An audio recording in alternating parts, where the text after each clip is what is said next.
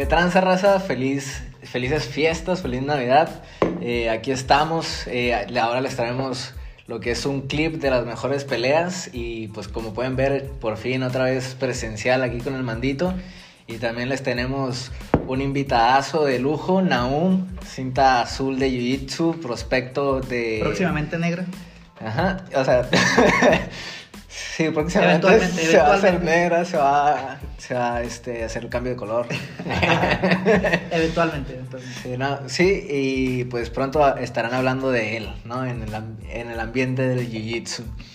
Y pues nada, eh, como les decía, este, vamos a hablar de las mejores peleas de este año, aprovechando la temática de las fiestas dicembrinas y pues no sé, algo que quieras decir antes de empezar. Sí, pues tenemos ahí nomás este, un saludito a toda la raza que nos está viendo, a los que nos va a ver, porque esto va a ser pregrabado, obviamente. Aquí un saludito a mi compita Naum que nos está acompañando esta vez a cotorrear y hablar de las peleas. Y pues vamos a hablar de las, de las, de la mejor del año. Vamos a poner un top, hicimos un top entre, entre nosotros ahorita. Y este, vamos a hablar de, de, la, de la mejor del año, ¿no? Así es. A ver, Naum, fuera del top, ¿hay alguna que a ti te haya gustado mucho? Bueno, fuera del primero que nada, gracias por invitarme. Primero que nada, este. Afuera del top que tenemos, a mí me gustó muchísimo la de Sean Wiley contra Rose Namajunas. Siento que estuvo muy, muy bien. Hay un argumento que me dice aquí mi, mi amigo que donde, Child, donde Wiley puede haber ganado, yo no lo veo así. Yo creo que Rose definitivamente se la llevó, pero me gustó muchísimo. Todo, todo. Salud por eso, porque yo también opino. Los tontos no saben de nada. Gustó muchísimo, no está en la lista, pero definitivamente vale la pena, pues si no la han visto, verla. Sí. Estuvimos a punto de ponerla, ¿no? Estaba ahí entre las, las que probablemente... No, creo que estaba entre las del knockout, ¿no? Eh, sí, en las del knockout y también hablamos un poquito, pero como que la descartamos rápido. Este. Sí, una pelea bastante reñida, en realidad, o sea, muy, muy reñida. Para mí sí ganó Sangway Lee. Eh, pero bueno, este, aquí la democracia se escucha y parece que no, que no es así, ¿no? No, no, no. Dos contra uno y así que no ganó. Bueno. Igual la mención honorífica ahí está, ¿no? También. Sí. Porque fue una buena pelea. ¿Alguna otra de tu parte? Eh, yo ahorita no recuerdo, creo que todas las que. Bueno, o sea, debe, debe de haber habido más porque estuvieron. Fueron muchas las que fueron muy buenas, pero creo que ya las que abarcamos son las, las, suficientes, ¿no? No sé si, si. No recuerdo ahorita. Pero si me acuerdo en el camino voy a mencionar otra. Bueno, pues una mención. Bueno, yo tengo dos menciones honoríficas. La primera, una de mi gallo. Eh, si, pues quien ya conoce quién es mi gallo, pues estoy hablando de nada más y nada menos de Rafa Fisiev, eh, este peleador que entrena en el Tigers Muay Thai, que a mí se me hace uno de los mejores strikers puros, o sea, como striking es uno de los mejores actualmente en toda la empresa de la UFC. Y de hecho, bueno, no voy a eh, spoilear nada, pero por ejemplo, la, la pelea que se aventó con Bobby Green, la verdad es que estuvo muy buena y, y Bobby Green, la neta, casi, casi casi casi ahí le da la vuelta, ¿no? A la tortilla. Uno de los veteranos, ¿no? También ahí que están eh, pues en su segundo aire aparentemente, porque también creo que después de él sometió a alguien más, ¿no? No me acuerdo quién que sometió. Hace poco, ¿no? Bobby Green. Sí, sí, después de, después de esa pelea sometió. Perdió esa contra Pisier, pero la verdad que fue un digno guerrero, ¿no? De esa pelea. Sí, la verdad que también, habíamos mencionado también ahorita, ¿no? Eh, porque también hay una deficiencia por aquí vamos a hablar, ¿no? Pero más la que no quería spoilear. y la otra es la de, Camaro contra Colby 2, ¿no? Que bastante reñida también, aunque ellos... Bueno, yo sí creo que Camaro aflojó al último un poquito, se vio ganador, pero también muy buena pelea. Sí, una pelea también interesantona. ¿Tú qué opinas? ¿Viste esa pelea, no? Sí. De Camaro. ¿Y qué opinas de esa pelea de Camaro contra...? La verdad me gustó muchísimo la, como el performance de Colby. Siento que, pues, ah, bueno, a comparación de la primera, ¿no? Nada que ver. Pero siento que sí mejoró muchísimo, se ve muy bien. Desde ahí me empezó, si de por sí me gustaba, me empezó a gustar mucho más. Colby. Sí. Está bien, está bien. Cada quien sus gustos. ¿A ti no? No, no, sí, la verdad que, que, como peleador, pues sí, este, es un, es, digo, no me agrada él, su... Ah, su personaje. Su personaje y tal. Nunca me ha agradado como que... Está bien que de repente tengan así sus, sus, sus momentos de hablar medio de alguien, pero ya no que se cree un personaje como tal, ¿no? Y como Colby, también como que se pasa de lanza a veces. ¿no? Ah, sí, lo que digo es totalmente como peleador, ¿no? Como Sí, como peleador, sí. ya punto y aparte. Por ahí está también la, que a lo mejor una peleita en contra de Kamsa Chimaev, que es Ah. interesantísima.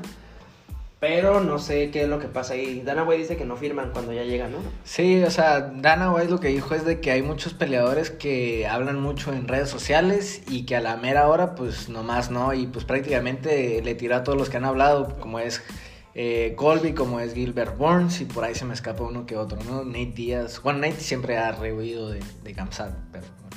Sí, sí, sí. Me duele de aceptarlo, pero sí, como que eh, sí, Nate no quiere pelear con Kamsa Chimaev. Pero bueno, no sé, si quieran empezar de, de las peleitas y vamos opinando de esa pelea. Me parece bien, a ver. Del nuestro cinco hacia invitado. arriba, ¿no? Del 5 hacia arriba, nuestra quinta, ¿cuál es? La quinta tenemos a Ortega contra Volkanovski. Una peleita que en lo personal, digo, a mí sí me agradó la pelea, sí me gustó. Eh, sin embargo, este, pues la dejamos al 5 porque, pues porque, para empezar, las otras... eh, Tan increíble, ¿no? Aquí lo único que creo que de esta pelea pues fue el intento de sumisión, como dos intentos de sumisión de, de Ortega, ¿no? Eso fue lo que lo... La, pusimos por lo que la pusimos aquí, ¿no? En realidad fue, ajá, como dominio total de Volkanovski. A mí se me afiguraba como un Cain Velázquez eh, eh, en miniatura la presión que ponía, la, la verdad. Y, y, y lo que hizo Ortega también fue genial, ¿no? De, que, de, pues, aprovechar y primero una guillotina tremenda y después su llave favorita, ¿no? Que por eso le dicen T-City, porque es, es, bueno, no supuesto, es un experto en, en triángulos y en ambos pudo, eh, pues, escapar, sobrevivir. Ya veíamos que estaba casi morado, ¿no? Eh, Volkanovski, pero logró sobrevivir, salir y todavía darle la vuelta a la tortilla porque le costó caro no finalizar en ambas ocasiones a, a Ortega porque lo molió a golpes. Pero pues yo también creo, ya, les, ya los habíamos platicado, que hay un gran factor que ayudó a Ortega a tener la solución a poder sobrevivir esta este, pelea, que creo que es Craig Jones. ¿Tú qué piensas al respecto? Fuck Craig Jones. A ver. Fuck Craig Jones. No, pues sí, sí, tú tuvo obviamente una súper buena esquina. Aunque también creo que habla muy bien de Ortega, que a pesar de haber recibido todo el castigo que recibió, que estaba pues, molidísimo, haber llegado como a ese punto de tenerlo en una sumisión, en dos sumisiones tan profundas, de que, no, pues también Ortega pues, es un guerrero, ¿no? Aunque no haya terminado ganando, pues le tengo que dar eso. Aparte que no tiene cuello, ¿no? Este, Volkanovski, ¿no? Eso fue lo que también como que no lo dejó someterlo, ¿no? Creo que Volkanovski es como de los físicos más extraños dentro de toda la UFC porque es chaparrito, pero tiene muchísimo alcance. O sea, tiene los brazos como de orangután, pero está chaparrito, está mamé y pues sin cuello. Y aparte como que parece que no le dolían las patadas bajas, ¿no? Le pegan y le pegan y como está como muy Para macizo, son ¿no? altas, no son medias. Ah, sí, es cierto. Las que le tienen a los tobillos que van a, a la, a la parte media de la pierna. Ah, y las que tienen la parte media que van en las costillas, ¿no? Sí, ¿no? Para él. Sí, no, este, como que mm, es un peleador como con mucha fortaleza y es que también hay que recordar que él viene de rugby, ¿no? Él era, un- un jugador de rugby, entonces también por eso tiene como el cuello así como, como, Y por lo mismo... como yo cuando engordo ahorita. Ah, y también eh, decir que él pesaba como 200 libras, si no me equivoco. O sea, Sí. Va, o sea, tiene sentido que sea tan poderoso muscularmente porque pues ya tuvo su, como se, como dicen como los que son amantes de las pesas y que están en etapa de volumen, ¿no? Cuando ganan mucho peso para después definir y crear músculos. Entonces, pues tiene sentido, ¿no? Que sea tan, o sea, tan fuerte físicamente Volkanovski, así como también eh, sea tan bueno eh, por pues la dedicación y que ha estado siempre involucrado en el deporte. Y para los que no sepan, pues más o menos que no tengan las proporciones de las libras, pues pesar 205 o 200 libras, eh, estamos hablando que Volkanovski ahorita está peleando en el peso pluma, que son 145 libras, o sea que están 55 libras abajo de cuando eh, jugaba, o 55 o más libras de cuando jugaba eh, rugby, que vienen siendo como veintitantos kilos, ¿no? Sí, o sea, un kilo son 2.2 libras. Sí, viene siendo para 20, ponle 21, 22 kilos al... Muchísimo, muchísimo, O ¿no? sea, es- estamos hablando que cortó demasiado peso, que también es su peso, para mí es su peso ideal, pues por el tamaño y A lo mejor Por estatura subir. podría bajar todavía, porque es muy bajito. Es muy. pero igual eh, el cuerpo, como dices tú, es medio corpulento. A lo mejor eh, su peso natural, a lo mejor estaría rodando en las 160 libras por ahí. Pero ya cortar 15 libras no es tanto para estar ahí en, el, en los pesos plumas, ¿no? Igual a lo mejor un día lo vemos subir a los, a los pesos ligeros, ¿no? Sí, Que de hecho, 55. creo que él ya en sus redes sociales alguna vez habló como de pelear en contra del campeón de que está arriba, que es ahorita Charles Oliveira, si no me equivoco. Ajá. Eh, y a mí eso se me hizo curioso porque yo lo veo chiquito. Asumirías Es- que, ba- que bajaría, ¿no? Ah, asumiría que bajaría, exacto, pero pues no. Su- o sea, yo digo, por lo mismo, él conoce su cuerpo, sabe que, que es para él más factible es ganar ese peso que, que cortarlo. ¿Cómo ven? Bueno, por ahí escuché plática. ¿Cómo, cómo verían una pelea de Henry Cejudo contra Volkanovski? Estuvo sonando un tiempo, ¿no? Es lo que quiere Henry. Sí. Eh, yo la verdad no le veo posibilidad a Henry Sejudo. ¿No le ves oportunidad a Henry Cejudo? No, no, o sea, porque Henry Sejudo es, es muy fuerte, sí, pero es muy fuerte en su peso. Es muy fuerte en peso mosca, es muy fuerte en, su, en peso gallo, puede también. Pero ya en peso pluma, porque supongo que si quiere pelear contra él es porque va a Sí, subir sí, al peso pluma, ¿no? Al triple, es ¿no? demasiado y Volkanovski me parece que es un peleador demasiado fuerte para que los que, que puede dominar Henry Sejudo los pesos gallo, los pesos mosca en el piso, pero con Volkanovski la dudo un poco por, por la fortaleza de Volkanovski, por eso nada más. Yo, en mi opinión, si le puede ganar a alguien en los pesos plumas a Volkanovski, ya lo decía, es un peleador, sí va a tener la distancia porque tiene mucho alcance Volkanovski. Es increíble todo el alcance, creo que tiene más alcance que, que, si no me equivoco, creo que tiene todavía más alcance que Max Holloway, Volkanovski. Eh, pero sabiendo librar esos golpes, sabiendo librar esos golpes, yo creo que sí puede llevarlo al piso y creo que por el tamaño es al único, no, no que no pueda con otros, pero es al, eh, al que tiene más accesible para ganar. Ya una pelea con eh, Max Holloway, por ejemplo, creo que aparte del alcance de los brazos, porque estamos hablando que Volkanovski su alcance es principalmente de los brazos. Pero Max Holloway tiene las piernas también y, y es otro estilo más diferente, más elusivo. Este, creo que se le, se le da, ajá, se le puede dar mucho mejor a Volkanovski. Tendría una oportunidad con Volkanovski, algo que no veo con los demás. Sí, si hay alguien a quien, a quien le pudiera ganar o a quien le pudiera dar una pelea, sí sería él por el tamaño, pero aún así yo no lo veo. ¿Tú, tú cómo lo verías? Porque pues, preguntaste, porque tú dinos que... Quiero ver su opinión, porque la verdad yo en esto no, no sé. Yo siento que sí tiene, sí hay oportunidad de los dos lados, pero pues. No sé, Henry Cejudo, campeón dos divisiones, campeón de oro, eh, medallista de oro. Ajá, es un excelente atleta. O sea, no hay que dudar de Henry. bueno, yo no dudo. Ya, yo ya hemos tenido una conversación al respecto y yo para mí, para empezar, para mí no ganó el primer campeonato. Entonces yo no le... No, no es que no le dé mérito porque sí es un mérito subir y, y- y pelear contra este... con- contra los peleadores que están arriba de tu división, al campeón. Ser campeón en esa división, bueno, él peleó por un título vacante que dejó TJ Dillashaw, pero eh, a final de cuentas eh, Marlon Moraes estaba... eh, fue con Marlon Moraes, ¿verdad? Que se, pegó- se pegó el título. Marlon Moraes y después defendió con eh, Dominic eh, Cruz, creo. Eh, eh, Y no, se retiró, ¿no? Dominic Cruz, pues no era el, el, el Dominic Cruz en ese momento. Pero ya había regresado y tenía una buena rachita y todo, ¿no? Una pelea, ¿no? Tenía una pelea nomás, creo. No recuerdo, pero creo ya había perdido, ¿no? Con con Cory, Con, con, Garron perdió y después, este, no estoy seguro, pero creo que fue inactivo y después perdió con... Habría que checar tuvo los como una dos peleas y pero de todos modos ya lo vimos ahora a, a- otra vez a Dominic Cruz y pues la técnica ahí la sigue quizás eh, la resistencia, el aguante ya está más tocado, está más dañado, pero la movilidad y la técnica la sigue teniendo. Para mí, o sea, yo no le recrimo nada en ninguno de los dos campeonatos, la verdad. El, el que yo, Ajá. eh, el que, o sea, primero peleó por un título vacante, no peleó contra el campeón que era TJ Dillashaw por cuestiones de... Porque TJ. Dillashaw es Tramposo, un ¿no? tramposo, entonces Sí, no, sí, ni esa- siquiera merecía esa ser parte, campeón. para- este, Ajá, no era el campeón Ajá. real, ¿no? Sí. Pues por ese lado sí, pero yo el que recrimino es el primer campeonato que fue contra Demetrius Johnson.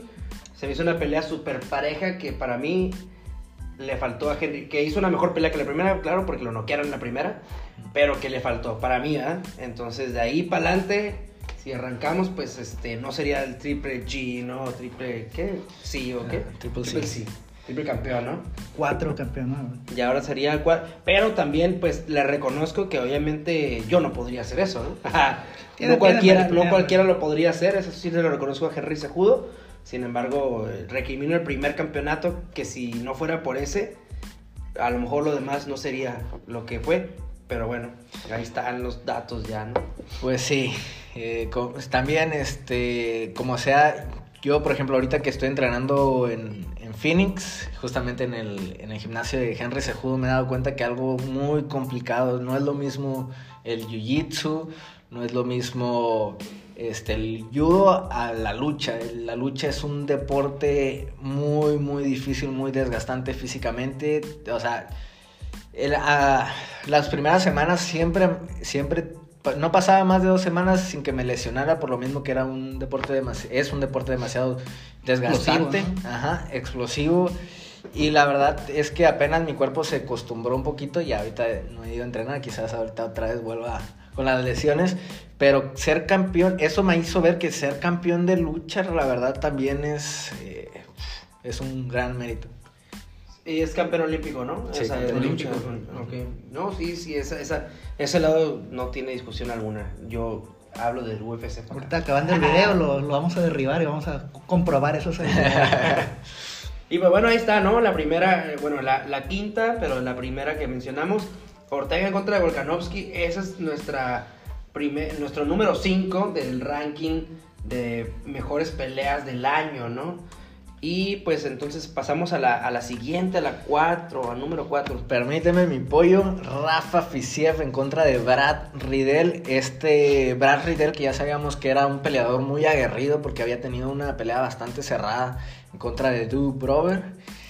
Eh, pero pues la verdad es que No, y en contra de, de, de este, del Bobby Green, ¿no? eh, Oficial. Fisiev en contra de Ah. Bobby Green venía de ser un Ah, y Brad peleón Riddell. y Brad Riddell en contra de Drew Dover. Y la verdad es que Pues la verdad le hizo un peleón a, a Rafa Fisiev. Como yo ya lo dije, para mí eh, Fisiev tiene uno de los strikers, eh, striking más eficientes, más buenos. Pues entrena en Tigers Muay Thai con los mejores profesores de Muay Thai. Compañero de entrenamiento de Peter Yan.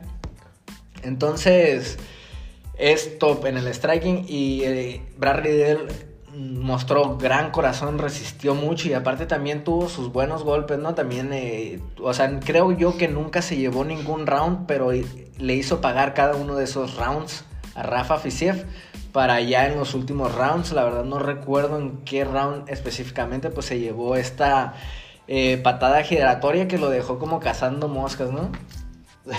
Tú dices que no, no, esa, pelea no, no, la, no, no la viste, ¿ah? No, no la pude ver, pero lo que vi en internet eh, fue en el tercer round donde tuvo la patada gi- giratoria, que de ahí ya llevó al knockout, ¿no? Que estuvo...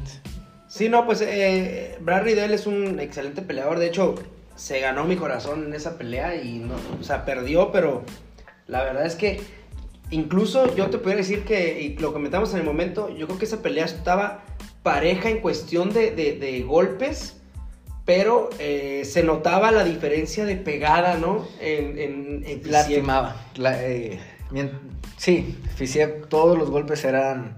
sólidos. Sí. Eran, eran- eran- o sea, eran, eran golpes que lastimaban, ¿no? Y Brad Riddell sí llegó, llegó a tocar a Fisiev, pero en realidad no lo llegó a poner mal, o sea, no, no lo llegó a poner en un predicamento. Y Fisiev sí, y, y eso es lo que te digo, ¿no? Lo que tiene también Volkanovski, esa fortaleza, ¿no? De, de esos, esos peleadores que, chiquitos como tanquecitos, pero que, que reciben un golpe y- y parece que le pegaras a la pared, ¿no? Los- las patadas parece que le pegaras como... Sí. o sea, yo creo que le duele más a ellos tirar ese pat- esa patada, ¿no? Hay peleadores que están, parece que están hechos como de acero, o que su piel es diferente, como más Como cuando jugabas. Smash y, y- y agarrabas y te ponías plateado, güey. Pues nunca jugué yo mucho Smash. claro. El de Mario, el de Mario. Naum era... Ah, te, ponía plateado y... Como el Mario, ¿no? Ah, de- cuando agarraba la estrellita. Agarrar la estrellita era No, cuando... el cofre que es como todo de metal, como Colossus de los Ah, sí, sí, sí. ya, Ajá, ándale, como el Colossus, ajá, sí. O sea, haz de cuenta, haz de cuenta que le recibía el golpe y le, yo creo que le dolía más al, al rival de golpearlo, ¿no? Así se ve, ¿no? Eh, Fisiev, y aparte, pues, como ves la pelea, así se ve, ¿no? Pero, pues, quién sabe eh, esa patada así como dices tú, que giratoria muy buena, que... que... Cazando sí, no, sí, sí, como, como que no sabía dónde estaba, ¿verdad? Sí. O sea, también era candidata a. Bueno, a- vamos a tener más clips de estos y. y, pues estaba considerada para de los mejores knockouts. eh, pero pues tremendos knockouts también que hubo, que, que pues la verdad se quedó fuera. Pero pues ahí está, ¿no? Tremendo knockout, tremenda pelea y la verdad. Para mí es un ganar-ganar para ambos peleadores. No, bueno, no. eh, para Rafael Fisiev es un ganar-ganar. Y para Riddle sería un perder ganando, ¿no? Porque se llevó el corazón de, de- muchas personas y dejó en claro que se puede, pues, codear con los mejores. Sí, sí, definitivamente yo lo quiero ver en la siguiente pelea y obviamente se va, a tener un ratillo pues descansando después de esta pelea. Yo creo que se va a aventar los seis meses de ley cuando están muy lastimados. Que son dos meses de ley, ¿no? Siempre, ¿no? Dos meses de... de- de- Creo que es, creo que es un mes y después eh, tienes que tener el, el La medical alta. clar, la alta médica eh, y ya puedes volver a pelear. Pues bueno, ahí estoy ansioso por verlo en la siguiente pelea y, me- y obviamente que quiero verlo ganando, ¿no? Ya no, ya no decimos ver ganar porque luego nos alboreamos solos. Luego ¿no? se te hace agua a la boca. Se te hace agua el cuello así. El ¿no? Pero bueno, ah, entonces, ¿cuál sigue? Número 3, Justin contra Chandler. ¿Y esa cómo la viste? Uf, uf, uf, con mucha emoción. Fue una, una guerra, fue una, un sangrerío. Algo que tengo que decir, que a lo mejor ustedes me pueden corregir un poquito. Al final no me gustó tanto el daño que recibió Chandler. Siento que recibió daño a lo mejor innecesario. No sé si quería como ponerse muy... Eh, Sí, sé lo que dices. Para mí, yo siento que ya se, se, se veía perdido. Se- yo siento que ya dio por perdida la pelea. Entonces, lo que intentó hacer para. Buen que- show. un- más que buen show, porque si. Como pasar el tiempo. Que se consumiera el, el reloj. Porque si volvía a estar intenso, si te fijas, hizo show, pero no estuvo intenso el ataque para intentar noquear a. a a Gaethje porque él sabía que la pelea ya la tenía perdida y no iba a intentar esto para mí de hecho es el diferencial con la pelea que vamos a hablar como primero que aquí eh, al final en vez de Chandler ir a terminar porque saber porque sabía que tenía que ir a terminar decidió hacer como espectáculo para consumir el tiempo ¿sí me entiendes? como que hacer mucho de pedo y así y sí se vio épico pero dejó ir su oportunidad para ganar esta pelea. Sí, la verdad que esta pelea, yo creo que está bueno, en se, este ah, perdón. Sí, sí, se dice fácil dejar ir porque, este, claro que muy probablemente si hubiera ido hubiera salido él noqueado, ¿verdad? Pero nada más quería cor- corregir esto, así como que, pues en realidad, este, no fue por la pelea, pues, solamente eso. ¿Ya? ¿La puedo? No. Es cierto. No, no llora. Nada, estoy jugando. ¿eh? Pero, güey, Pero sí, eh, esta pelea, yo creo que está en el top 3 porque, eh, aparte de las expectativas, ¿no? Que teníamos esa pelea, Sí. que era, pues, Chandler, el ex campeón de Bellator, en contra de un.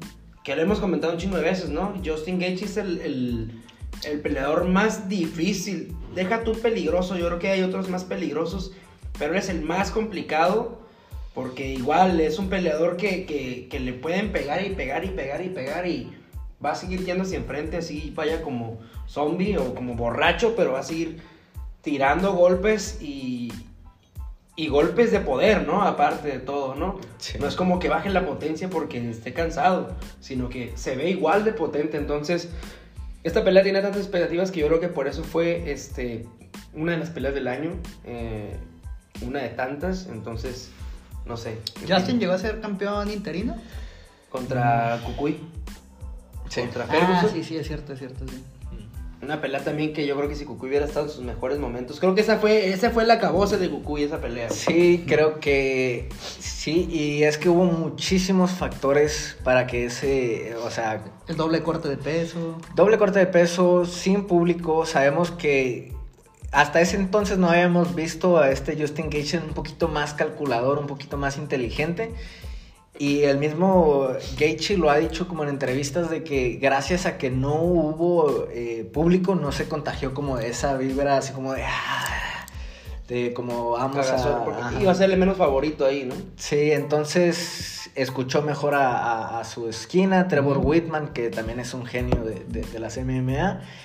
Y pues un Cucuy mermado y ahora un eh, Chandler renovado y diferente, o sea, y aparte le cambió toda, toda como la estrategia al Cucuy, porque él decía, bueno, pues este güey es así, yo también soy así, entonces yo creo que dentro de todo el caos, yo soy el mejor en el caos, porque era lo que venía haciendo Cucuy, el mejor en el caos que Que incluso tuvo un upper, ¿no? En el segundo sí. round donde derribó, si hubiera tenido más tiempo yo creo que hubiera acabado con Justin. Pero sí, yo creo que también, como dices tú, le afectó a Justin, le, le benefició que no hubiera público porque creo que pudo ser más pensante. Y a Cucuy le afectó que no hubiera público porque a él, él, él como que también se alimenta del, de, Vive la, de de eso, la ¿no? vibra del, del público, ¿no? Así es. Entonces sí, ¿tú cómo viste esa peleita? eh? Uf, uf, y pues un poco triste, yo espera- esperaba que ganara el Cucuy, por, por mis, mis sueños de Cucuy contra Khabib murieron esa noche. Pero de ahí también, pues De siento todos, que se muy bien. todos. Sí, Bueno, lo bueno es que parece que se puede dar, digo, si es que ahora eh, Charles Oliveira eh, puede sobrepasar el reto que significa Justin Gaethje, pues como la reencarnación, ¿no? La reencarnación del Cucuy podría ser un poquito Charles Oliveira y de Khabib, pues Islam. Islam. Sería la versión, la Los versión, este, número 2 de lo que pudo haber sido, ¿no? Así es. Y Khabib, pues ya, ya él sí declaró que pues, no le interesa regresar para nada. Y entonces, Ni aunque, ya- ni aunque haya ganado este Charles Oliveira.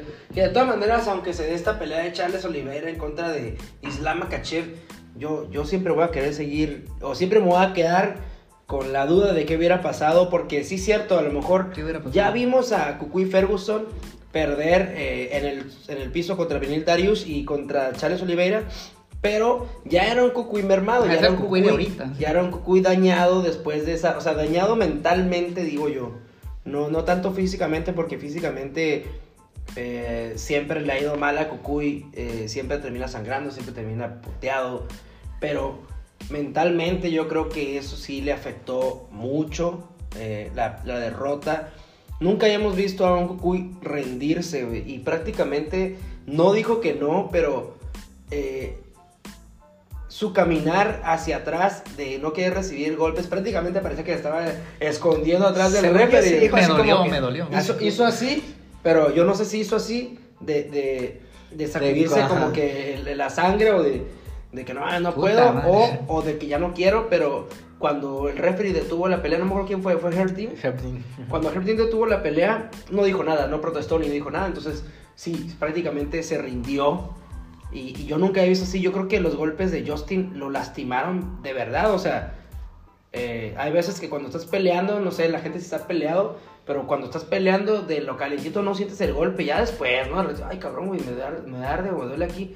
Pero yo creo que Cucuy sí le dolieron los En el golpes, momento, güey, eh. Sí, le dolieron en el momento. Y eso una- fue una pelea a cinco rounds y recibió bastante, bastante, bastante castigo, la verdad. Y a mí me preocupa mucho la, así como por ejemplo últimamente he visto, bueno, no, no he visto como muchos casos, pero por ejemplo vi hace poco un capítulo de lo de Aaron Hernández, eh, de lo de CTE y cosas así. Eh, el caso del Cucuy es uno de los que a mí me preocupa mucho porque creo que está muy piratón y yo creo que ha recibido demasiado daño, que ojalá y no tenga su cerebro muy dañado, pero eh, me preocupa porque yo creo que sí. Pues bueno, ahí estuvo, bueno, ya nos cambiamos a Cucuy, ¿no? Pero era Justin en contra, Justin Gage en contra de Sí. Chandler, de Michael Así Chandler, es. Esta fue la pelea número, en nuestro top, el número 3, de la mejor del año.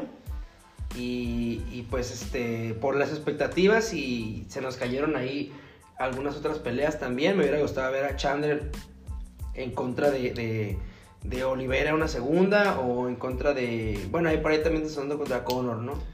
Sí, sí, sí. Pero vamos ¿Verdad? a ver qué show. Por mientras, eh, Oliveira y Justin Gage. Y pues bueno, pasamos a la segunda pelea. A nuestro número, a nuestro top número 2. Sí, la medalla de plata. ¿Cuál es? Peter Eh, Yan contra Corey Sandhagen. Peter Yan contra Corey pelea. Sandhagen. Esa, esa, esa pelea, este. Yo creo que eh, ahí fue un, un choque de, de estilos, porque si bien los dos son, son strikers, o sea, bueno, a los dos les gusta pelear de pie, pero son strikers distintos, ¿no? Totalmente. Es, es, es, es un Peter Yan un poquito más al Muay Thai y, y un Cory Sandhagen que es una combinación de todo, ¿no? De todo, de todo un peleador, pero no es como que sea un experto en el jiu-jitsu, no es como que sea un experto en el boxeo, no, pero yo creo que el striker en general es muy bueno y su, su, su alcance es lo que también le ayuda mucho. Su ¿no? alcance y movimiento. Eh, la verdad es que Cory Sanhagen no sé si tenga alguna base como de striking o de jiu-jitsu de algo, Es que tampoco se la encuentro, güey. pero es como de estos peleadores que empezaron a entrenar MMA. No de estos peleadores como yo o como muchos, como por ejemplo pudiera ser Pantera que, que empezó a entrenar MMA pero tenía su base en Taekwondo. O pues yo, Jiu-Jitsu, Lyoto de como karate. karate, ajá, no, él, él ya entró a estas escuelas donde entrenaban MMA puro, o sea, ya no es como, ah, las disciplinas por aparte.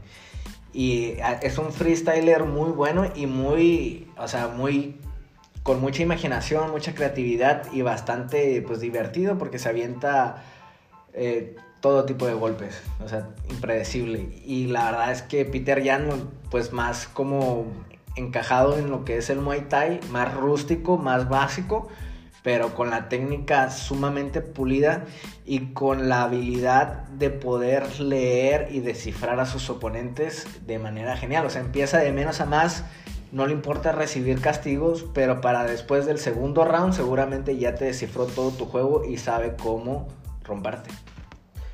Sí, sí, definitivamente. Peter Yan, un peleador, otro de los peleadores que también parece que no, no, no les duelen los golpes. Pareciera, ¿no? Este, por ahí José Aldo yo creo que fue el único que lo ha dominado en el striker para mí eh, por, por momentos. Incluso por ahí le dio una patada baja donde lo tira bien gacho. Eh, creo que pudiera ser, si, si hubiera agarrado a un José Aldo joven, un José Aldo del pasado Hubiera sido un peleón. hubiera sido ajá, otro cosa. No sé si hubiera ganado José Aldo la pelea, porque yo creo que igual los hubieran ido parejos, porque Peter Jan es un fuera de serie también, pero eh, la pelea, este, yo creo que se hubiera ido a los cinco rounds, ¿no? No, no knockout técnico de Peter Jan, al Sí, menos. Vamos a ver si se vuelve a dar esa pelea. Está cerca. Eh, uf, estaría muy, muy suave. Bueno, Pero el pedo es que José Aldo, pues no es el mismo José Aldo, ¿no? O sea, por más que ahorita esté como en. Yo el otro te comentaba, ¿no? Que, que José Aldo se le complicaban un poquito los peleadores largos. Han sido muy pocos a los que les ha ganado, entre ellos este Renato Moicano. Pero normalmente los peleadores eh, largos se le complican. Conor McGregor, eh, Max Holloway. Pero los peleadores cortos, que son como este, este Pedro Muñoz, eh, Frankie Edgar, Peter Jan es otro pedo, es fuera de serie como te comento. ¿Por qué? Porque él, él parece que no le abren los golpes y es, es más o menos como de las proporciones de José Aldo. güey. Pero normalmente eh, José Aldo logra dominar a sus rivales que son cortos. Pero, por ejemplo, Rob Font estaba más largo, un poquillo más largo, ¿no? Pero bueno, yo en mi, en mi, en mi pensar, Rofo no tiene la calidad de, de, Pues es un top. Es un top, sí. Es top. por- porque a lo mejor ha sabido o, o ha Yo, peleado para con mí los no es tanto el alcance, sino que José Aldo vivió toda una época y el deporte fue evolucionando. O sea, vivió una época donde BJ Penn podía pelear hasta en 202 libras y BJ Penn es un 135 libras. Y José Aldo fue el rey de las 145 del deporte, fue evolucionando, los peleadores fueron cada vez cortando más peso y José Aldo se quedó atrapado en las 145 libras con peleadores más grandes que él. Y ahorita creo yo, si el deporte hubiera estado como está en la actualidad desde el principio, José Aldo toda su carrera lo hubiera hecho en las 135 libras y no en las 145 libras. Y Sí, eh, pudiera ser eso. parte de. Ajá, yo también que- creo que sí, sí, el deporte ha evolucionado demasiado. Donde allá hay peleadores como Corey Sanhagen, donde entrenan, como dices tú, eh, nada más puro MMA. O sea, eh, MMA puro más bien. Eh, pero también está esa parte que si tú, te, si tú vas observando, te digo, eh, este último peleador, que, ¿cómo se llama? El último dijiste que peleó con José Aldo. Eh, Rob Font. Rob Font, para mí, sí es un buen peleador, le ganó a, a, a Cory Garbrandt, ¿no? Sí. Y lo dominó. Eh, Cory Garbrandt tampoco es el mismo Cory Garbrandt, eh, también mentalmente está como ya... Pero, eh, sí, no tiene la... Para mí, eh, este... Rob Font joven no es igual que un José Aldo joven. No, o sea, no le llega ni La calidad de peleador es totalmente distinta. Eh, para mí, no tiene el talento con- que tuvo José Aldo, ni lo tendrá, ni de muchos peleadores que están en la división. Yo creo que ese, él, el Rob Font, va a ser un peleador que se va a quedar en el casi, para mí. Sí, pero por ejemplo, sí tiene el nivel para competirle a un eh, José Aldo ahorita en la actualidad que también es candidato. Bueno, no tuvo en realidad porque perdió, ¿no? Pero bueno, sí tuvo porque compitió, pero José Aldo se las ingenió para llevarse cada uno de los rounds. Fue es una pelea engañosa porque es una decisión muy clara para José Aldo, pero que en realidad sufrió muchísimo. Sí, es, es, que, es que la experiencia de José Aldo ahí fue creo también factor, porque incluso también eh, en el striker Chito Vera lo estaba superando, en el primer round nada más. Creo que fue el único donde Chito se estaba viendo mejor, pero José Aldo encontró la manera, cosa que no hacía antes José Aldo, que era derribar, ¿no? Derribar, llevar a los, a peleadores al suelo, que no hace mucho porque si tú te fijas, incluso con, con este eh, Rob Font se cansa demasiado, José Aldo se cansa más llevando al suelo que, que, que peleando los cinco rounds completos en puro striker. Entonces eh, ya ha, tenido, ha, ha empleado recursos distintos que antes no empleaba, pero que, que ya con un Chito Vera que es más largo también, puede que gane las peleas, pero siempre se le complican a lo que voy, siempre se le complican los peleadores largos. Yo creo que a- a- cuando un peleador largo es, un- es- sabe utilizar su distancia, a todo el mundo se le puede complicar, ¿no? Pero si tú te fijas, eh, José Aldo logra dominar totalmente de pe a pa a peleadores cortos, a peleadores de su talla, pero peleadores largos siempre eh, se le complican por alguna razón. Eh, normalmente yo te digo, pierde, como el caso de Holloway. Bueno, no normalmente porque yo creo que lleva micha, micha y micha, ¿no? Pero es que dime un peleador largo eh, de las 135 libras con, la- con el que haya perdido. 135. Ajá. O sea, te digo que para mí es más eso como el cambio de... de- Eh, no, no, no ha perdido, pero, pero sí se le complicó por momentos este Rob Font, pero después supo resolver. Y aparte Rob Font, creo que la experiencia, a pesar de que es un veteranito de, de- ya, ya tiene sus añitos, pero no es un veterano del deporte. Es un veterano de edad, pero no es un veterano del deporte porque él me, me parece que primero empezó boxeando y tiene muy poco en MMA. Entonces a lo mejor eh, le falta experiencia a pesar de su edad. Le falta experiencia y creo que la, la, la experiencia de José Aldo fue factor. Pero también tuvo momentos en los que a José... O sea, eh, es un rival que para mí no, no tiene el talento de José Aldo. Sin embargo, se alargaron a los cinco rounds. Sí, bueno, yo- no, se, no se tuvieron que haber alargado. Mi punto es que no creo que sea tanto eso de largo, que no- sino simplemente el tamaño de este cambio de división, ¿no? Porque el largo con los que ha perdido ha sido contra, por ejemplo, Holloway, que en realidad Holloway es un 145 libras tirando Con la- alcance de- con alcance de 155, pues ya lo vimos pelear contra Dustin Poirier y Que probablemente Ajá. eh, él pudiera llegar a los pesos welter incluso también, ¿no?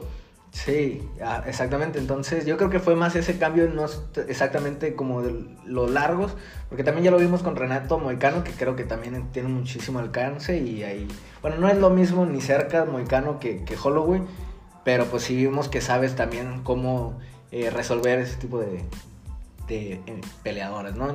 Más que nada, yo creo que sí, el tamaño es, es lo que se topó con pared a José Aldo, que por muchos años eso, pues, eh, como que en su época donde eso era normal, que peleadores no cortaran tanto peso, pues lo hizo el rey de, esa, de, de ahí.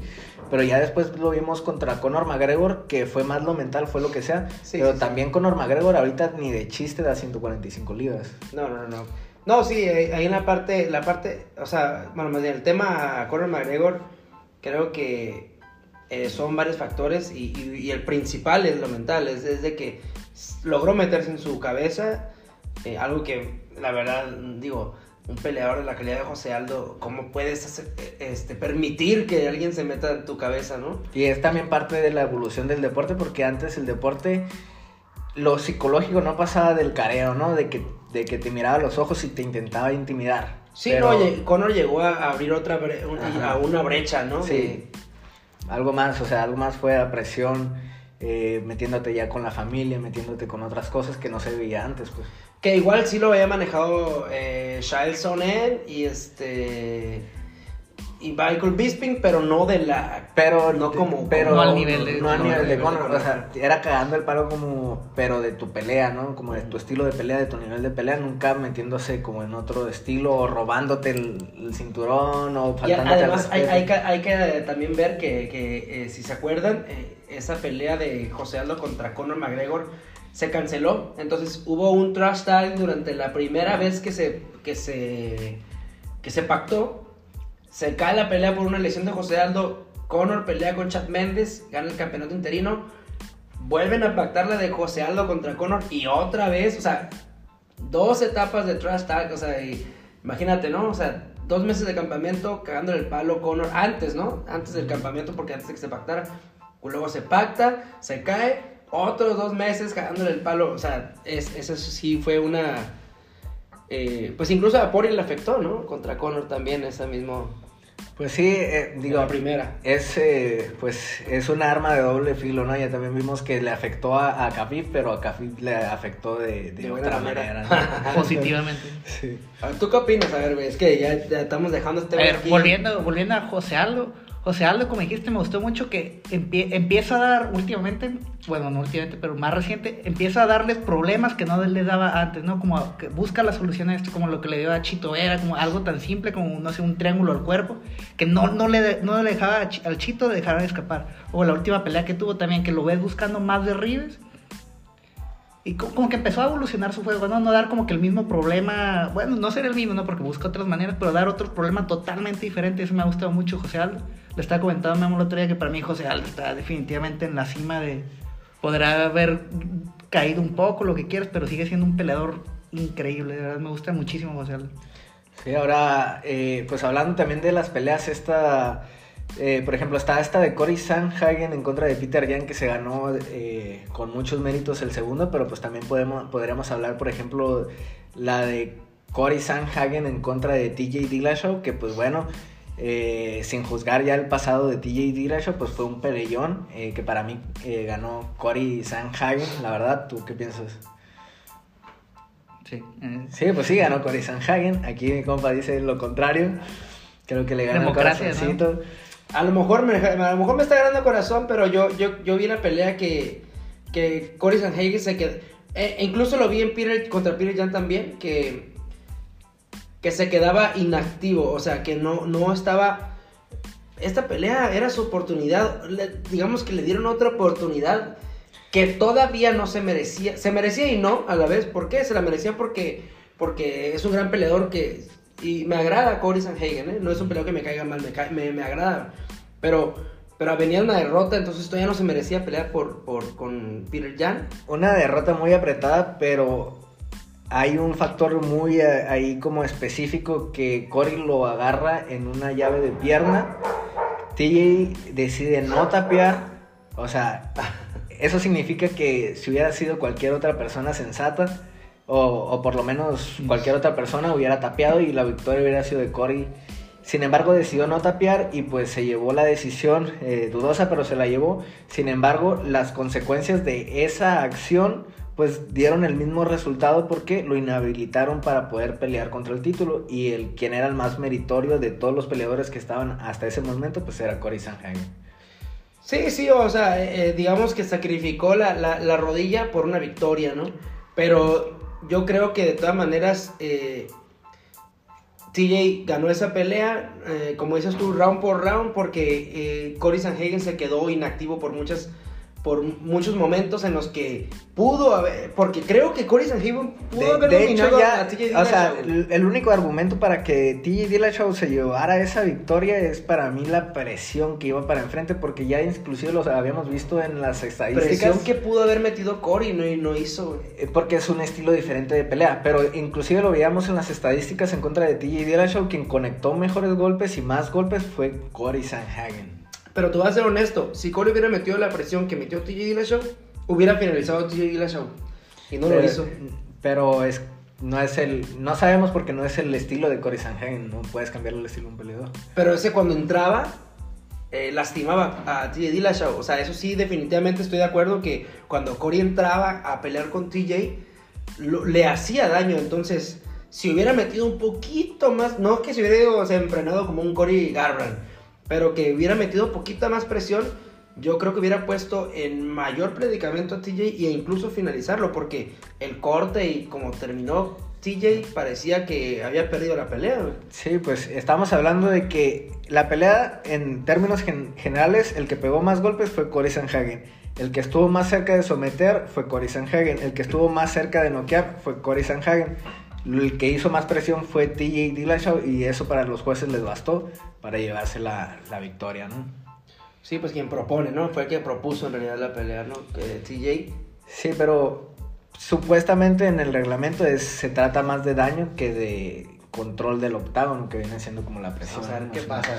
Quiero, quiero, quiero que se... ¿Sabes que había una pelea que se podía haber dado ahí que me llama mucha atención que era José Aldo contra de TJ Dillashaw? Parece que no, no se va a dar. Eh, a lo mejor se da José Aldo contra Dominic Cruz, que también sería interesantísima. Pero me hubiera encantado ver a mí a TJ, que yo hubiera dado ganador a TJ, la verdad.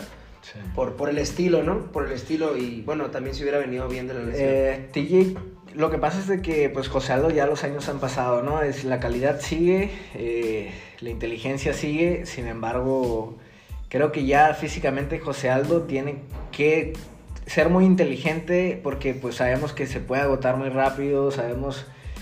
eh, no es lo mismo pues, y lo vimos en esta última pelea, y, y creo que el factor físico eh, sí marcaría ahí la diferencia. Creo que José Aldo es mejor técnicamente, que históricamente, eh, que TJ Dillashaw. Sin embargo, ya la diferencia en cuestión del físico ya, ya declina la balanza. Sí, los años cobran, ¿no? Sí. Sí, este, físicamente está mejor eh, TJ, bueno, también hay que ver cómo viene la lesión. Eh, en historia, pues sí, también, definitivamente, José Aldo eh, tiene un- una trayectoria pues más grande que, un, ha pasado por más cosas y mejores peleadores, yo creo, que mejores peleadores incluso. Y este, en la cuestión eh, técnica, yo creo que ahí sí difiere un poquito porque técnicamente en cuestión de striker José Aldo superior, pero en, en- en- siendo completo eh, creo que ahí están parejos, ¿no? Porque TJ es un luchador y tiene mejor cardio para mí que José Aldo. Eso sería el único factor que haría la diferencia en, en una pelea, ¿no? Y pues nada, ¿tú tienes algo que opinar? ¿Algo, al- ¿Algo más antes de mover a la 1? Sí. ¿Nada? Yo nada. ¿Algo más? No. Nos movemos a la 1. Jair contra Holloway. Bueno, pues el Panterita, el mexicano, sacando la casta aquí, se llevó una derrota. Eh, no vamos a decir que no es merecida porque realmente ganó eh, Max Holloway, pero sí hay que decir otra cosa, que dio más de lo que se esperaba Yair. La verdad es que a Max Holloway lo conocemos porque es un gran striker, es el mejor striker. En ese momento se hablaba que era uno de los mejores strikers de toda la UFC en general. Y yo no sé qué puedan pensar ustedes, ahorita me dicen, pero para mí en striker puro dominó Yair. Eso obligó a Max Holloway a buscar el juego completo, ¿no? De derribes, de pegar en el piso. Supo que si no derribaba, si no hacía la pelea un poquito más trabada, Yair se le iba a llevar. Y aquí es donde yo también hablo de lo de, por ejemplo, de Chandler, que en vez de ir a payasear, hacerla así, hacer como un poquito, intentar hacer como más payasadas para hacerlo ver más épico, él simplemente yo, fue para enfrente y fue a terminar esa pelea, no le alcanzó. Eh, buscó hacer otro tipo de milagro contra, eh, como contra eh, el Korean Zombie. Sin embargo, esta vez Holloway, a comparación de Korean Zombie, supo que Yair era capaz de hacer eso. Entonces no se arriesgó, lo derribó y o mantuvo, se mantuvo pegado y so- sobrevivió y se ganó. la Sí, tuvo una estrategia pues segura, ¿no? ¿Por qué, ¿Por qué arriesgarse? Sí, sí, no, uh, yo también creo que, que también Holloway eh, dudó en entrar en ocasiones porque sabía de la peligrosidad de, de Jair, sabía, eh, estaba el antecedente del Korean Zombie e incluso eh, sí le conectó creo que un par de, de codazos a, a- a a Holloway, pero pues ya sabemos que Holloway tiene una quijada. No, no sé eh, de dónde saca esa quijada. no entiendo, la verdad. No, No parece, ¿no?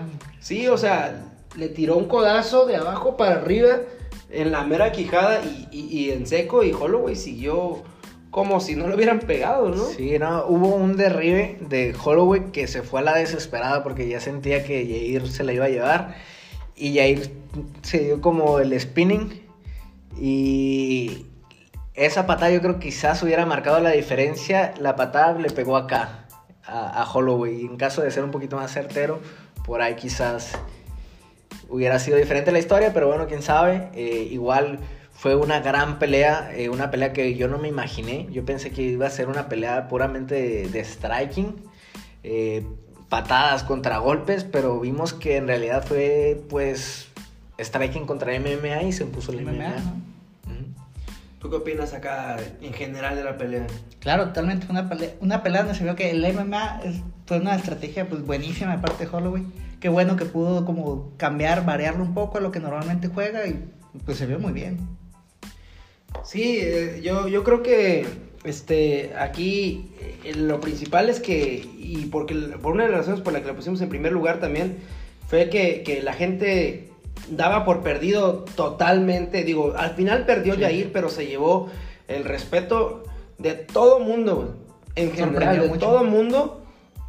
Y en muy particular de Holloway, que le brindó incluso unas palabras de respeto, cosa que nunca había hecho.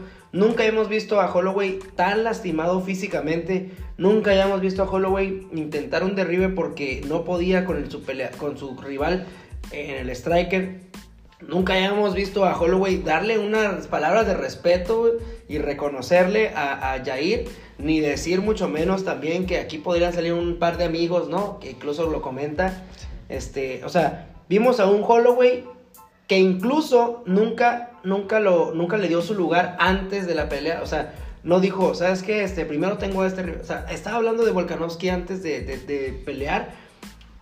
Y cuando peleó con, con, con Jair, o sea, fue una cosa totalmente distinta. Eh, Jair prácticamente eh, se ganó el, el- su nombre en boca de los mejores peleadores porque todo mundo yo creo que o varios peleadores eh, tuitearon ahí que pues que Jair y que no sé qué yo creo que eh, a pesar de que Jair tenía una buena trayectoria a pesar de que haya noqueado eh, ese knockout más tardío el de Korean Zombie creo que nunca le dan su lugar como debe de ser eh, y los incluso los mismos peleadores nunca le dan su lugar ni siquiera lo reconocen yo creo Ni siquiera los mexicanos, porque la verdad, de, de este síndrome de cangrejos, ¿no? Que existe, de que, por ejemplo, hay ciertos peleadores eh, que no son como del agrado, ¿no? Y creo que Yair encajaba en ese estilo. Eh, muchas personas eh, decían que Yair, el golpe contra el Korean Zombie había sido suerte. Cuando vimos que ese golpe lo tiró muchas veces en la pelea, también vimos que lo practicó, entonces... Jair, eh, no sé, Jair causaba como mucha incertidumbre y también mucha animadversión que le dio la, la vuelta a la tortilla totalmente con esta pelea. Sí, se ve muy bien, se ve muy bien. ¿Tienes algo que comentar al respecto de Jair? Pues, pues, a lo mejor nada más como repitiendo un poquito lo mismo. Es de esas peleas donde aunque pierda, siento que ganó, ¿no? De cierta manera, creció, se fue para arriba, de que se vio muy bien, se fue, superó muchas expectativas y eh, creo que muchos estamos esperando más la próxima pelea de lo que lo esperamos antes, ¿no? De que ahora uh, nos emociona mucho más a ver qué, qué va a hacer el, el Pantera. Sí, sin duda es como que Jair creo que se ganó el siguiente tiro por el título, ¿sí me entiendes? Es como que vamos a ver a quién le ponen a Jair y el que gane de esa pelea seguramente será el siguiente por el título. Sí, ah, ya se te comentaba hace rato, ¿no? Que para mí debería haber sido, eh, de- debe de ser que se pegue el tiro con Brian Ortega. Tú no lo quieres ver todavía con Brian Ortega. No me gustaría, pero pues si es lo que tiene que pasar, pues que se den el tiro. A mí sí me gustaría porque aparte creo que eh, ahí, primero, si pierde contra Ortega, pues sí me dolería un poquito porque yo no considero totalmente mexicano a Ortega, este, porque es mexicoamericano. Los una disculpa, mexicanos para nacimos mí- donde se nos da la rechingada gana. No, racismo no soy tan de acuerdo con esa Noté un frase. poco de racismo ahí. No, no, no, no, no, para nada. O sea, Brian Ortega es un peleador que me agrada demasiado, pero no siento la misma emoción cuando gana un mexicano nacido en México, criado en México, este, entrenado en México, que cuando, bueno, aunque no se entrenado en México, no hay tanto pedo. Porque está. ya, ya no, la- siendo entrenado en México, no tanto ahorita que, ahorita que cortemos. Hay, hay evolución. Cuando hay evolución. Por algo traje el nombre, es el reemplazo. No, no, o sea, está eh, entrenado no hay tanto pedo. Creo que ahí hay, hay una cuestión de evolución. Cuando evolucionas, también tienes que agarrar este de otros gimnasios que sabes que se especializan en algo. Lo mejor que puedas. Sí, lo mejor. Eso, eso no, lo, no lo reprocho para nada. Pero sí, eh, haber sido nacido y criado en un país donde, donde viviste todas las carencias que existen en el país y aún así llegaste al nivel que estás, ¿no? Sí. Eso, eso es lo que a mí me agrada demasiado. Por ejemplo, Caín. Yo, a mí es, Caín es uno de mis favoritos. eh, a mí me agrada un montón. Pero no sentía lo mismo porque Caín tuvo, tuvo una escuela gratuita en- de lucha en Estados Unidos que pues obviamente él no tenía que preocuparse tanto por, por, por eh, que a lo mejor no dudo que sus papás hayan tenido ciertas carencias, pero al menos en deporte no tenía absolutamente que preocuparse, cosa que sí tienen que preocuparse aquí en México los, los peleadores o los, En pocas palabras, eres clasista, está bien. los deportistas mexicanos. los deportistas. No, es que no es lo mismo eh, un, un país que te apoya totalmente que no tienes que preocuparte más que por hacer deporte y no por el dinero. A un país donde no te apoya y tienes que preocuparte por, por el deporte, por el dinero, por qué comer, porque, o sea, por un montón de factores que no te permiten entrenar al 100%, no, no te permiten estar enfocado 100%, sino Dividen que tu atención, tu ¿no? mente está eh, en, en todas partes aparte del deporte, ¿no? Entonces, mm, eh, por eso hay muchos, incluso hay deportistas o jugadores o equipos de fútbol que, que les contratan un psicólogo, cosa que tampoco se da mucho en México, ¿no? Y que debería darse y también es un llamado, ¿no? Decir, ¿sabes qué? Que en México también hay ese apoyo, ¿no? En el que también manejen la, la parte mental de los deportistas. Y no es lo mismo, pues, o sea, no podemos comparar un, un país que apoya totalmente al deportista, no importa el país que sea, apoya al deportista y un país en el que no es tan apoyado el deporte, nada, ni tampoco el arte, ni un chingo de cosas que aquí nos apoyan Sí, pero en bueno, una totalidad, ¿no? pero eso ya son cuestiones económicas. Igual aquí en México alguien de, de familia acomodada, pues igual tampoco pasaría por esos problemas. Digo, eh, pues, pues es cuestión de cada quien, ¿no? Eh, yo para mí, yo sí, por ejemplo, a todos estos peleadores como Caín Velázquez, como Dominic Cuy. Reyes, Cucuy, para mí esos son completamente mexicanos. Más porque ellos mismos aceptan sus raíces y dicen, ¿saben qué? Yo sí soy mexicano. Eh, Bueno, Estamos- hay, estamos muchos, suave. hay- hay muchos- de hecho, hace un tiempo entrevisté a, a- en, en otro, en, en una página que estás un montón, un camarada, a lo- un saludo al Oliver, un camarada de Ti- Tijuana Cool se llama su página. Entrevisté a, a este eh, Big Mountain, el Kino, Kino McWiney, el de Ooh, baby, I love you way every day, yeah, yeah. Es de reggae, ¿no? Simón. ¿Sí estás escuchando esa Sí, sí, canción? sí. Eh, bueno, eh, a él, él es mexicoamericano, yo no sabía, yo pensé que él era americano y hablaba perfectamente en español. Y, y no, es mexicoamericano y él me dijo que, que a veces él- ellos no se sienten de un lado ni, Ni para el otro. otro. Entonces, yo creo que, que es una cultura totalmente distinta, cultura que yo apoyo porque pues, soy de Tijuana y pues estamos en frontera y... y- Sí, y- pero regularmente no se sienten ni de uno del otro, pero porque reciben rechazo de ambos. Ah, no O sea- tanto por el rechazo, sino porque ellos sienten que no encajan totalmente en este lado, pero tampoco encajan, o sea, ellos... Pero eso sería por Ellos. rechazo, no encajan a lo mejor por... Por No, el no, no, porque ellos mismos se sienten, no se sienten 100% mexicanos porque nacieron en otro lugar y no se sienten 100% estadounidenses porque tienen raíces mexicanas. O sea, hay, yo, yo, Yo hay gente que, que la los verdad- acepta totalmente y de todas maneras ellos no sienten como, como, en- como su total casa. Entonces yo creo que hay una cultura de mexicoamericanos eh, a- a- también aparte, o sea, ellos son, ellos se sienten en una cultura aparte que para mí es totalmente válido. Yo, yo nunca he, he rechazado a un mexicoamericano, ni, ni, ni lo rechazaría, ni a ¿Lo una... está rechazando ahorita? No, simplemente. simplemente No lo reconoces como no- No me mexicano. siento ta- tan, tan, tan orgulloso de, de que, de que un mexicoamericano sea eh, campeón, a que un mexicano nacido y, con, y que haya vivido todo lo que vivimos los mexicanos aquí en México haya sido campeón. O sea, no sé, siento como que me falta ese clic, nada más, ese clic, pero Definitivamente yo, yo soy un fan de, de, soy un fan de Cucuy, sabes que me dolió un chingo la derrota de Cucuy. Soy un fan de Cucuy por, por el peleador, soy un fan de Nate. eh, los hermanos Díaz son de mis favoritos para mí, son de mis favoritos peleadores, incluso son mis favoritos por encima de Brandon Moreno, güey, por encima de Pantera. Pero eh, si hablamos de una cuestión eh, eh, patriota, pues a huevo que siento más orgullo cuando un mexicano nacido y criado aquí, pues queda campeón, ¿no? Esa es la parte nada más. Pero no sé, no sé, a lo mejor me, me consideran malinchista. No, pues te sientes más medio, identificado. medio, ¿no? ándale, a lo mejor es, Eh, es esa parte de la identificación, tal sí. vez. Pues bueno, También de cierta forma a mí me gusta ver como campeones que pudieron entrenar allá o que tuvieron como, o que no tuvieron más bien, como dices, todas esas carencias, como ver el qué pasaría, ¿no? ¿Qué pasaría si como el deporte mexicano tuviera más apoyo de que, ah, tendríamos estos resultados, ¿no? Tendríamos como a Cucuy, tendríamos a Caín, tendríamos a muchos otros, también es un llamado como pues a México, ¿no? De que, oye, pues mira, hay, hay talento, hay que apoyarlo, ¿no? Exactamente, sí, sí. Ahí están los resultados cuando los apoyas. Exactamente, eso es que eso es lo que debería de existir aquí, ¿no? y sí, así es, y pues ya nos desviamos completamente, ¿no? De, ya se volvió del político. Este, Vamos a, a ir contra. Ese es nuestro top. Así es, espero y le hayan gustado nuestro top y también todos los temas de conversación que salieron alrededor de este tema. Y pues nada, este, muchas gracias. Yo no tengo na- nada más que decir. Aquí nuestro invitado tiene algo más que decir. Ah, muchas gracias por traerme. Suertes. Suscríbanse los que. Claro, suscríbanse, ya tenemos, tenemos canal de YouTube, eh, Twitter, Instagram, Spotify, eh, Facebook y pues nada, salud. Metroflog, Felices todo, todo hay fiestas a todo. todo. este, Salud, gracias por haber este, aceptado la invitación y estar aquí con nosotros. Y pues que vas a estar en otro, en otro también, ¿no? Vas a, vas a seguir aquí de repente con nosotros. Huevo. Pues bueno, gente, ahí nos guachamos.